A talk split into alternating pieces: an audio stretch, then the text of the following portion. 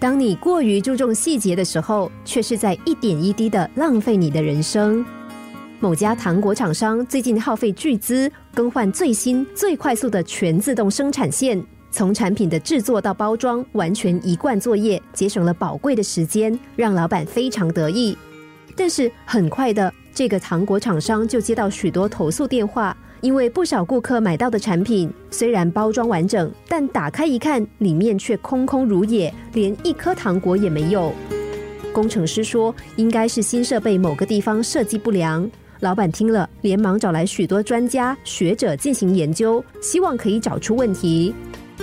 一个月过去，专家交出一本厚厚的报告，他们从物理学、数学的角度推测出机器可能发生失误的原因，并算出出错的几率。在最后一页，他们写下了结论：我们的建议是再换一套设备。当老板看到这份一点用处也没有的报告，简直气得要昏过去。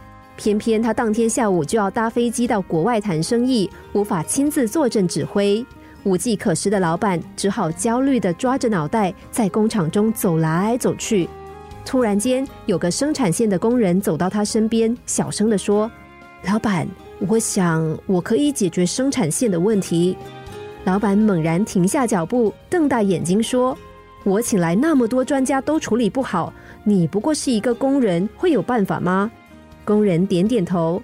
老板叹了口气说：“好吧，如果你能在我回国前顺利解决这个问题，我就升你做厂长。”半个月之后，老板回国了。出乎意料的是，这半个月生产的产品完全没有任何瑕疵。看来工人真的成功了。老板依照约定将工人升职为厂长。他忍不住好奇的问：“你究竟是什么人？难道你深藏不露，其实拥有高学历，或者你是一个机械天才？”报告老板，如您所见，我只是一个普通的工人罢了。老板狐疑的问：“那么你究竟是如何办到的？”